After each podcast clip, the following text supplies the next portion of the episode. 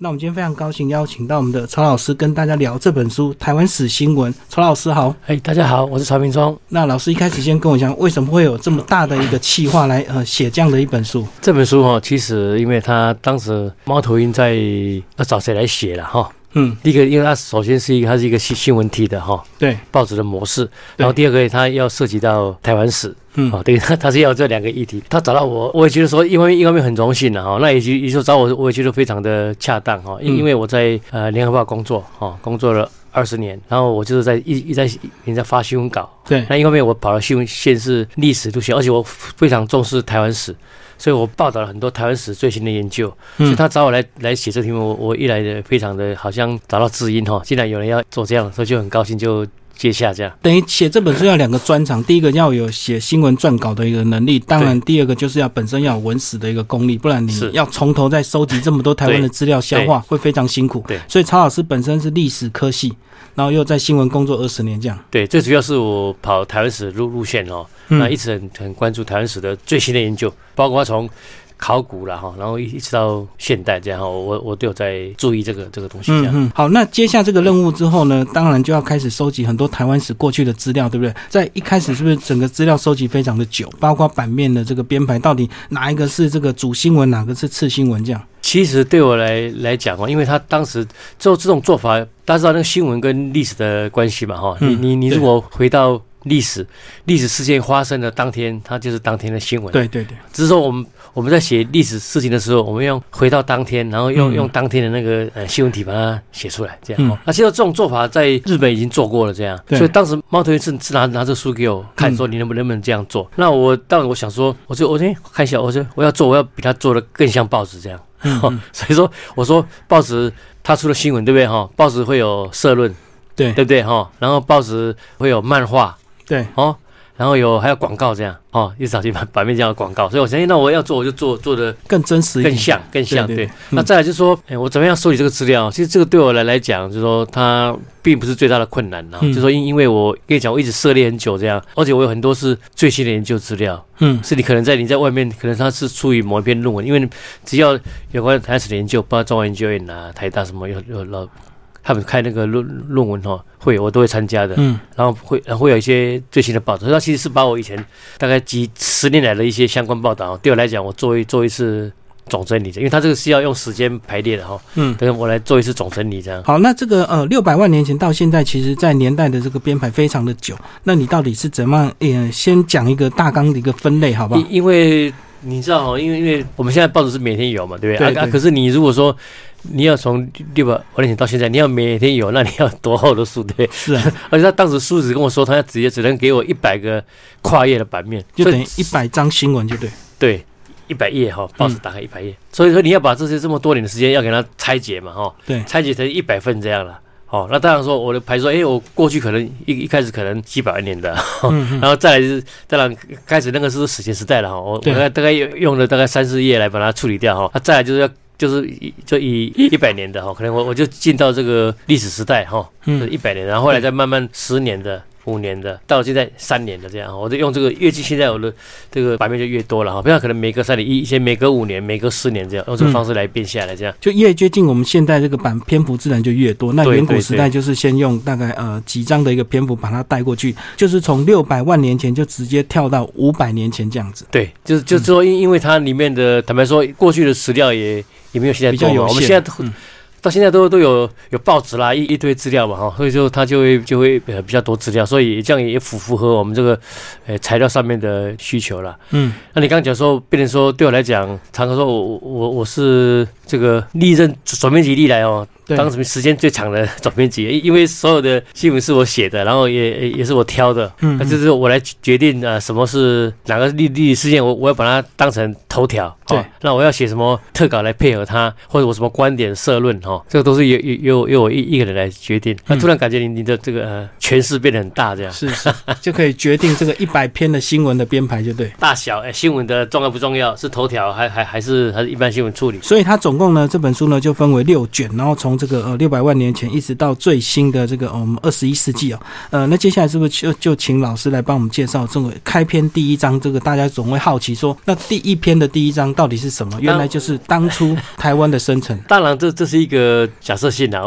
也也也没有人跟你说他是那么准确说说是六百万的人，他是说那五六百万，或者说那个时代，那我们就假定一个。数字呢？那写的时候也是写的比较含混的哈。对对。可是我我会特别在这一篇里面，我会会把一些台湾我们台湾在地理上面的一些特色哈，我会把它在第一篇的那个东西把它呈现出来。就是说，我们台湾第一个它它是一个世界最大的这种陆地板块，因为板块分成海洋跟跟陆地板大陆的两个哦。那大陆那个大陆它不止中国大陆哦，它是亚洲大陆，是欧亚大陆，整个叫做欧亚板块那么大，这是最大的世界上最地球上最大的那个陆地板块。那另外一个板块是太平洋板块，也是世界上最大。大的海洋板块，那其实台湾是那我们讲菲律宾板块是是属于太平洋板块，所以其实台湾是在在这两个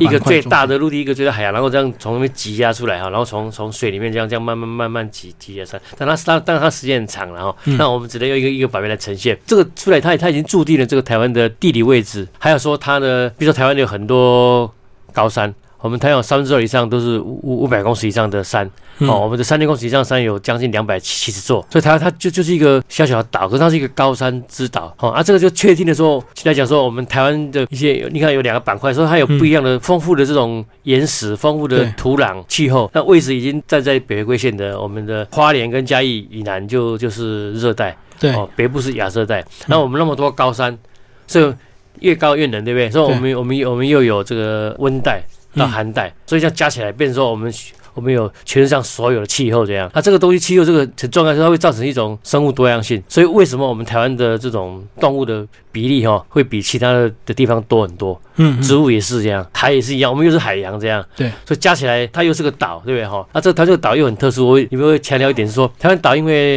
如果在冰河期的时候哈，嗯，哦，就是冰河期就是陆地上的水结冰哦，水没办法流到海里面，所以海水变少，就海平海平面就下降。那台湾台湾海峡其实它那个它不是很深这样，所以当海平面下降的时候，那个动物人是可以走过来了。嗯，所以台湾它虽然是个岛，可是它在在人类上几次冰河期，最近的一次是一万多年前，它其实是跟大陆是相通的。这是为什么我们台湾可以发现长毛象的化石？台湾有华北的那那种一种四不像路的那个化石，这样。我们台湾现在的人已经找到有有四万年前的这这种人类，这样为什么？因为可以走过来的。嗯，所以冰河时期是整个变成连接成一片大陆。所以这个角度证明说，我这第一个就强调台湾的这种位置是在非常的特殊，它会自然造成台湾的一种生物的多样性，这样。那其实第一篇就讲的非常精彩哦，呃，所以听众朋友可以找这本书，真的非常值得这个呃推荐给我们的听众朋友。那包括老师刚刚讲的，其实台湾。也有猛犸象哦，那在第二篇的这个新闻里，又讲到，包括佐证也有很多非常精彩的化石。在跳了几天呢，其实这个时间当然就演变非常的快速，因为一开始的呃每一天的这个涵盖的这个呃历史时间是非常的长，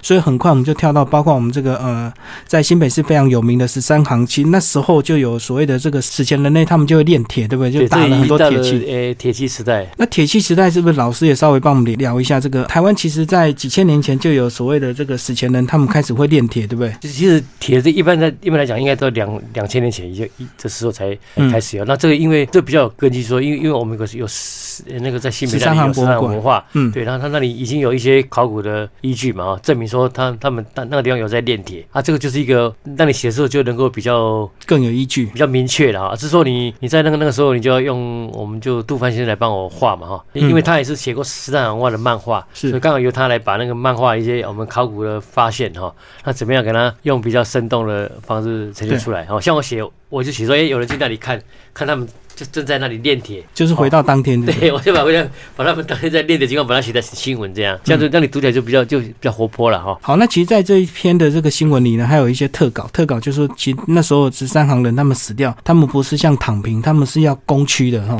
对，这是蓝岛民族的的那个特性，这样的账是这样子。对，嗯嗯。那我们来跳到第二卷，第二卷就叫到了十六、十七世纪就非常精彩，就开始呃所谓的明朝、清朝啦，呃，包括欧洲很多国家，荷兰、葡萄牙、西班牙都全部来到台湾了。就它就等于说，这次算是我们讲说进入历史时代了哈。历历史代就是有开始有文文字记录。那因为一出来，台湾一出来，其实就就是一种国际化这样，因为他当时并没有被谁受统治，他不是中国。中国中国虽然说你们说他们很久以前有来台湾，可是那个基本上就算来也是零星的了哈。他跟台湾是基本上没有没有往来，一个海外的东西嘛哈。对，而且位置都不很精准的哈。嗯，所以他等于说那时候一出来就就是从，当然有开始有零星的汉汉人哦，一些海盗了什么会跑来台湾这里嘛哈。嗯，那他们有时候来台湾是这里是为了抓海盗这样。是，他不是说要管这个这个，因为这里他没办法管这样。哦，对，其实那时候那个中原就已经非常精彩，大家打来打去。他没有，他他不是一个国家了，他以前就不是国家嘛，他就是很多原住民的部落，部落可能最多几百人这样，分散到整个台湾那那么大的地方哦，山上平地全部都有这样，那也也没有说谁是统统治者啊，所以那时候开始汉人进来，然后你想啊，日本也进来，对不对哈？对，哦啊啊，中国这边也有一些。商人啊，或者是来来那个捕鱼的啦，哈，那个渔民过来这里哦，一般都属于季节性的了哈。对啊，再来就是啊，那个欧美大航海时代，他们要要来这里，想跟中国跟日本贸易，啊啊啊，刚好那边被拒绝，然后就开始在找基地，对不对哈？对啊，就来台湾哈，啊，台湾刚好就是呃，像葡萄牙人经过，哦，他是要去日本的时候经过台湾，对不对哈？那接下来，呃，荷兰人占领我们的台南，那西班牙人占领我们的那个这个。北部哦，还是成为两北，等于欧洲当时两个最强的那个海洋国家哦，他们跑到台湾来，各占一南一北，就台湾一进入世世界，就就是一个国际化的那个台湾。对啊，其实那这篇呢也讲到说，其实那时候台湾的名字很多，对不对？包括日本取我们叫高沙这样。高沙，哎呀，那那个东东我那里叫东番，东番一说它是东边的。外出这样，外翻就东翻对，哦，那那然后然后西班牙人就是福尔摩沙，西班牙人叫呃埃尔摩沙，哦，这个有很多这个名字在这样。然后这篇呢，有一篇这个很很有意思的这个新闻，说日本丰臣秀吉曾经还写招降高山国要发文过来，结果没有人收件，因因为因为他们那那时候把他当成一个，他叫高山高山国嘛，嗯，他以为这个国家嘛，哎，那那他说那我那我派个大使去给他说，你来跟来来跟我朝贡，招降就对，朝贡对啊，你要找谁？他没有他没有国王嘛。而且那么大，听说这个人他可他又他又不敢回复，你知道吗？他回去以后就把这个信就藏掉藏起来，这样哦藏起来。那过了很久以后哈，他的后代哈才才把他的信找出来公开的，现在好像放在博物馆里面，嗯，证实有他有写写过这个。招书这样，可是他你找不到，他也不不敢回复了哈。对对，你说我我找不到啊，那还有皇帝会以为你你是没有担任任务，没有来或者是什么嗯任务没有完成，所以他干脆藏起来，就是 藏起来对，骗丰臣秀秀吉说已经送达台湾了，因为那时候台湾都是很多原住民部落，也不知道给哪一个部落部落了。对了，对对对 对。那我们刚刚讲到这个是十六十七世纪哦。就是我全书坦白说一个比较讲史观啊，因因为我这个史观我是用那个朝阳河的台湾岛史的史观哦，就是说所有的著名哈，在台湾从史前以来一直到现在哦，所有著名的在台湾的一些活动哈，各种族群哦啊，他们的历史就是台湾的历历史，所以我不是以汉人做本位的，对。我是以所有的族群这样，所以那里面就有一个角色很重要，就是原住民这样，嗯对。哦，所以我的书里面就会很多会有原住民的观点这样。嗯哦，我觉得这是跟一般的，因为因为我的史观跟史观不一样，所以我里面会有一些，譬如说我不会说汉人来讲是开发，对不对？对。可是你开发就会侵犯到原住民嘛？对。你对他来来讲，你你不是开发，你是侵垦这样，侵入我我我的领地。对。所以，我我会我我会并列，会会把两种原住民的观点、汉人观点，我都会把它写出来，做一个我认为是一个很公平的，还给他一个历史正义啊。因为如果说是这呃汉人的史观，很多有时候就是以中国的角度、中国的史观来看就对。对你如果说，比如说当当时这郑成功的军队来台湾，对不对哈？因为他来带了那么多军队，对不对？到台湾他需要吃啊，需要按按你按你你当然就会侵犯到原住民的领域嘛。是，可他认为这是理所当然啊。可是你如果你站在原住民角度来讲，哎，那个是伤害很大哎，那个有有的是。灭族哎，有有的是整个整个村被杀杀到剩剩下几个人这样。嗯，我认为这时候是是我这个历史观要要表达这个历史正义的时候。嗯，哦，我要我要把当时的状况写出来，而不会站在说啊是开花，然后很是很自然的这样哈。我会把它当成说一个让一个对比呈现出来。那以这个呃第二卷呢，其实当然非常重要，就是荷兰人来台湾，然后包括郑成功把他们打跑。呃，在这篇呢也写了好几天的新闻，是稍微帮我们介绍这段历史。那因为因为我们这边在读比较会强调一些郑成功是民主英雄的的的观点的。那那我是比较平衡的哈，包比如说包括郑成功进来，其其实他那里面的很多，因为他来军队要吃嘛哈。要住，所以其实是伤害了很很多哈，呃，不汉人的也有哈，还有还有那个原住民的都受到伤害。嗯，那还有再来就是说，就是说他跟荷兰之间哈，就说我我会把他们之之间的这种战争的状况哈，我会比较用一种比较回到事实上面方面的呈现啊，嗯，因为我你不会一直说。歌颂说郑成功很厉害，很厉害这样哈。会事实上他是来了两万两万多人呢。嗯问题荷兰人那时候只有一千多人这样。嗯，好，但我我这都是根据史料，然后把它陈列陈列出来。好，而且比如说当时郑成功一开始很顺利，可是其实他是在那边先打下那个呃，就现在的现在的赤坎楼那个地方哈，普罗米特城在那里熬了。快半年这样，因为荷兰人那个城守得很好，这样。对，事实上他只有一一千人左右这样，所以他只能先围城了，因为打不下。对他打了半年，然后然后荷兰人这边这边才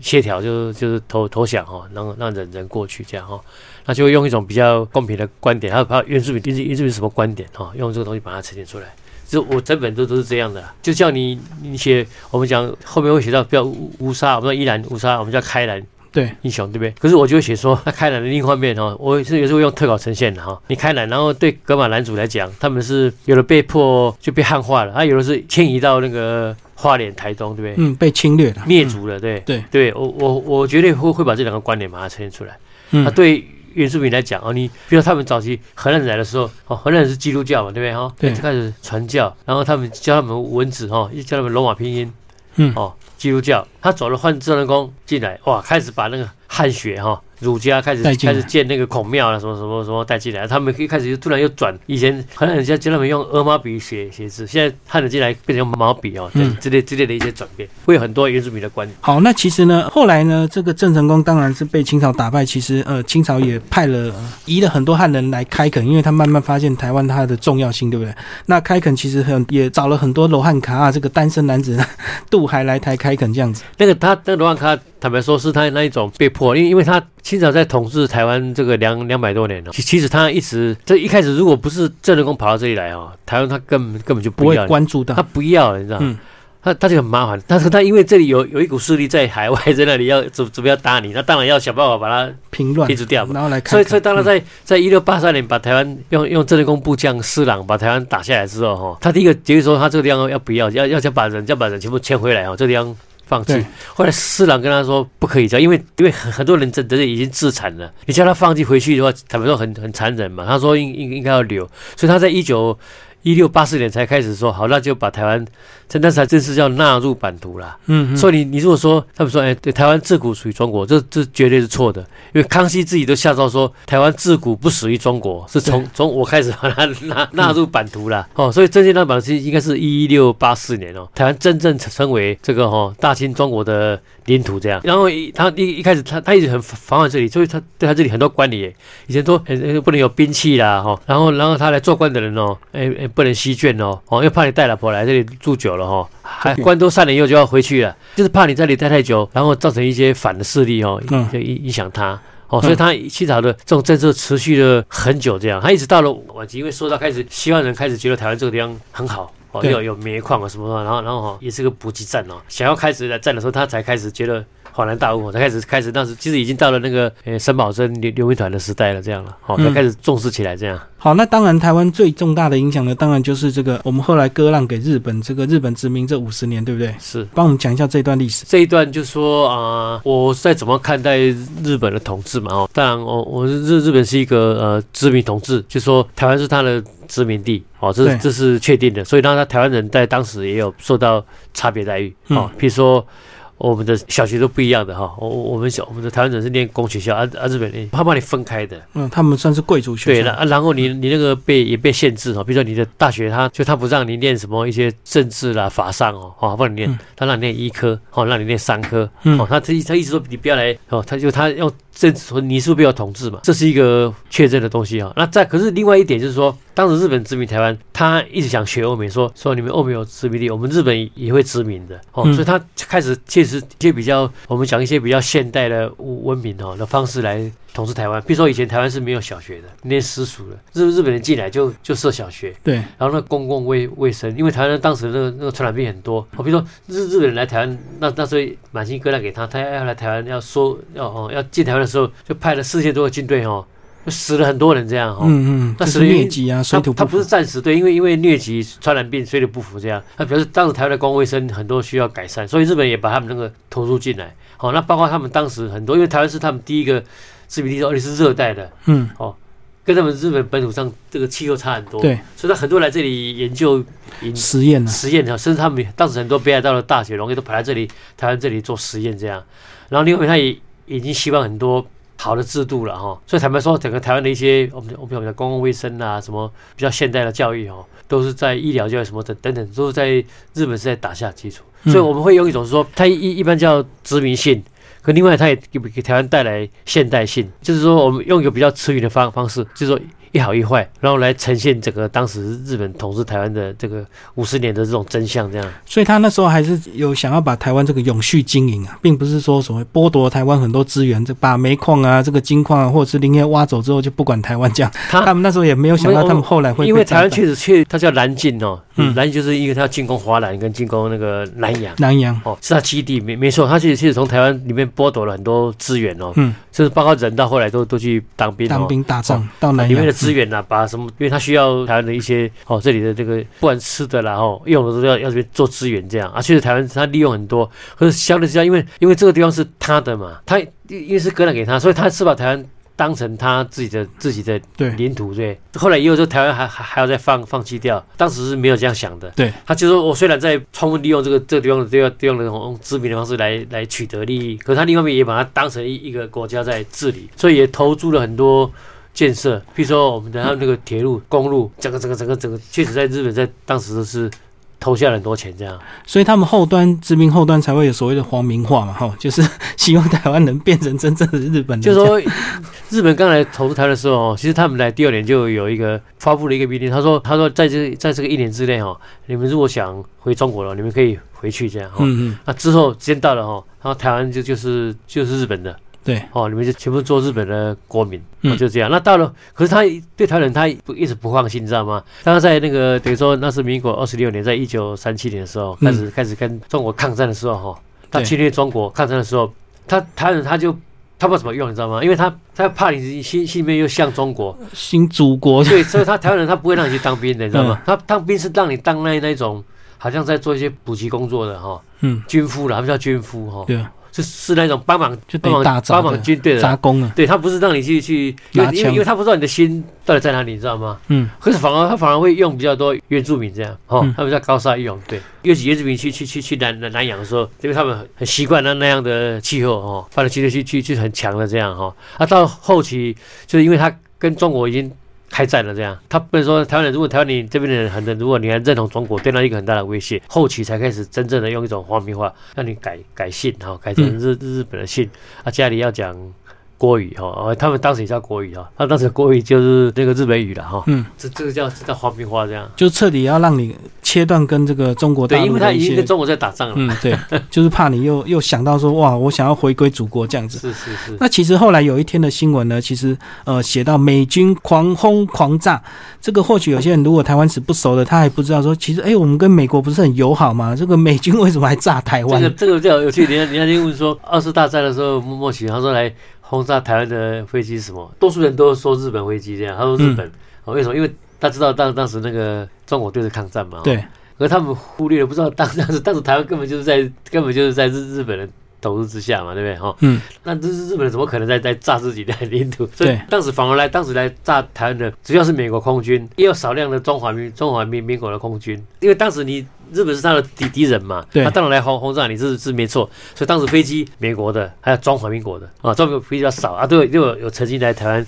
空袭过这样。所以等于那时候日台湾是日本很大的一个这个补给站，或者是军火库，或者是一些呃油料厂，所以他们会锁定一些台湾的特定目标去炸。很重要的那个空军基地了。对哦，尤尤其在麦克阿瑟，当他已经回到菲律宾的时候，他当时在想说，他到底占领要要登陆台湾，还是要？登陆琉球日本，他考量嘛哈，后来听说本来台湾跟琉球，后来他选择琉球，台湾跳过了，不然的话台湾会会死很多人这样。哦对，如果他在台湾登陆的话，对不对哈？菲律宾上来，那台湾势必有反抗军队，台湾那应该会有很大的死伤。还有他跳过去这样，他就攻琉球这样哈，台湾这里就就跳过去这样。啊，日本其实在二战在陆军并没有输了，哦，他就是输在后来输到海整个海军嘛哈，对，整个被被美国那里几乎歼灭哦，然后再就是。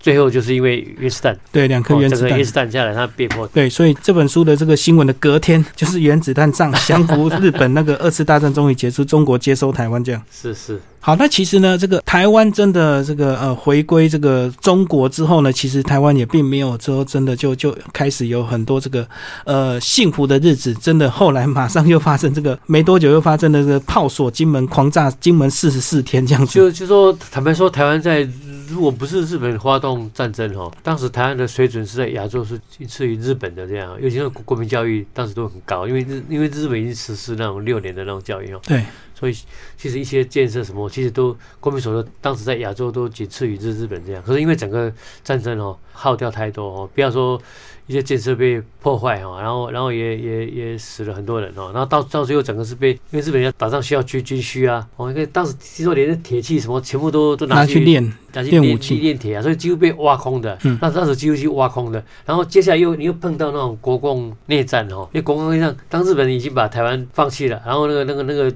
蒋介石那个那边来接收的时候，对，然后他又跟这个共产党发生内战，然后然后战场在上海，所以他又从台湾这里又哇军需一些一些米啊什么就运走，所以你说台湾产米，台湾产糖的，这当时自己都没有米吃，因为什么？因为他全部拿去上海那那那那里要支支付那个哦他们那个国共的内战，所以这样等于说两两个一下下来，台湾就会变得很穷这样了，整个都倒退啊，整个很破败这样。啊，变成要从那个时候再重重重新站起来。那接下来，因为一一九四一九四九年哈，是中国人民共和国成立以后，它继续对台湾这里是有很大的威胁。那整个台湾又要把很多力力气花在军事上面的哈准备，大概是这个样子。当时我觉得是靠美元的，有很很大原因是美美元来帮忙来支撑度过很多很多难关。现在很多建设什么都是早期的都是靠美元的，嗯，包括我们大家知道的那个像那个石门水库啊什么之类哈，那个都是美元。所以那时候就讲到这个通货膨胀的问题啊，四万四万块变一块的，变一块钱的那种。对对对，这是这是当时的状况，就是因为通货膨胀。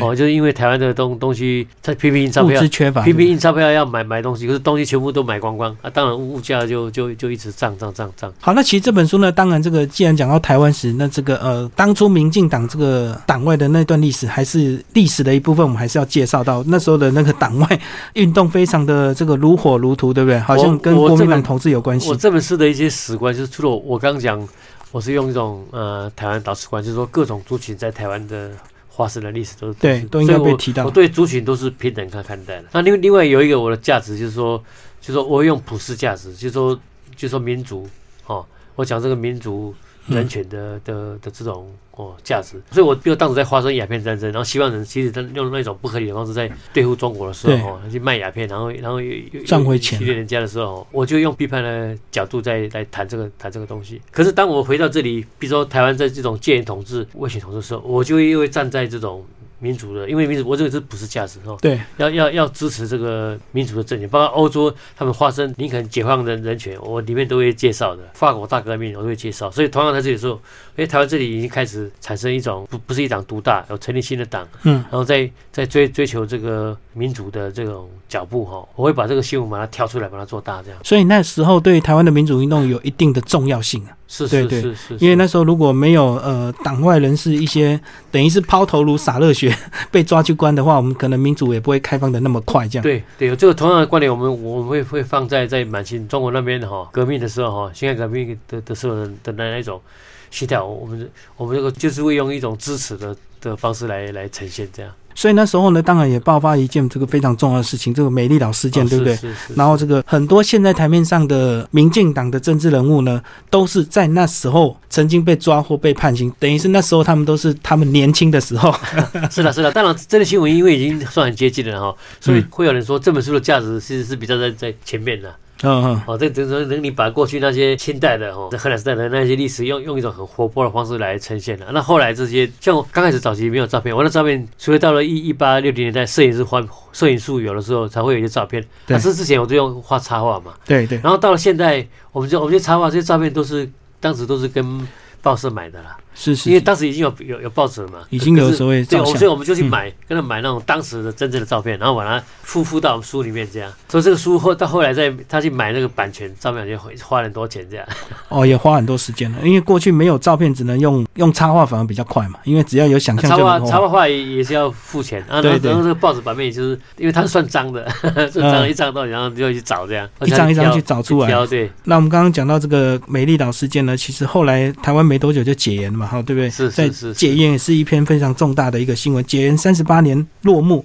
开始这个开放这个报警啊、探亲啊什么的。对对对对。那其实这本书的这个记录呢，记录到这个二零一一年呢，就从六百万年前到二零一一年这个一大段的时间写成一天的一个新闻记录。那其实，在之后呢，这个书呢，从一开始出版到再版呢，都还有一些补充资料。那老师是也帮我们补充一下这几年，从二零一二到呃补充到二零一六年的一些重大的新闻事件。当时我会，因为你知道你。你这个，比如说我是我是一年或两年，一年的时候，我只能呈呈现一篇，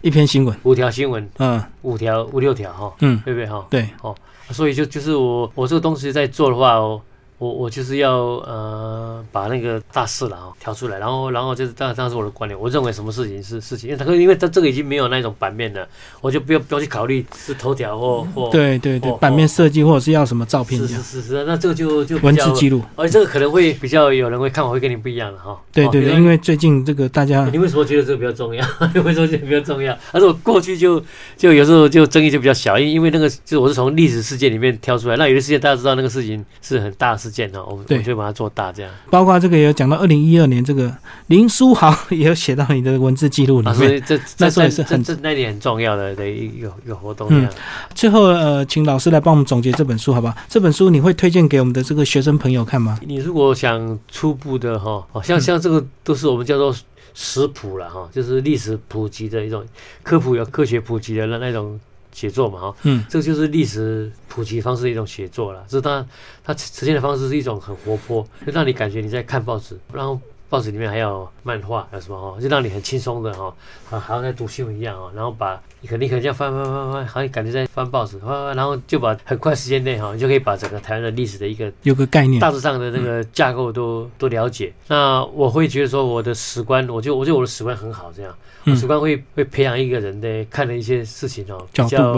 对你比比较有那种注意这种人权的哈，比较会尊重其他跟你不一样的这种族群，让你感觉说大家都在台湾，就符合台湾现在这种多元族群、多元文化。哦，像我里面对各种族群来台湾的一些活动，一开始说盖了什么庙，这个庙叫什么名字，客家人的、福建的、漳州的、泉州，我我我都会特别把它写出来。哦，然后会让你感觉台湾这里是一个啊。多族群，然后和平共同在台湾这里珍惜台湾是创下了这个民主的价值。所以这本书呢，真的呃蛮推荐给我们的听众朋友。虽然它在呃几年前出版，那其实资料一直有在更新啊。而且我觉得重点是呃，你可以在好像看这个一天新闻，这个一下子把一百篇新闻之后，你整一对台湾史你就会会有个概略的一个概念。那如果你对哪一些有兴趣，你可以自己再深入去 Google 这样子。对对对对，包括里面有透过一些简单的这个呃报纸的一篇新闻报道呢，你再深入去了解，你对你有兴。趣的这一篇，好，谢谢老师为大家介绍这本书，谢谢大家。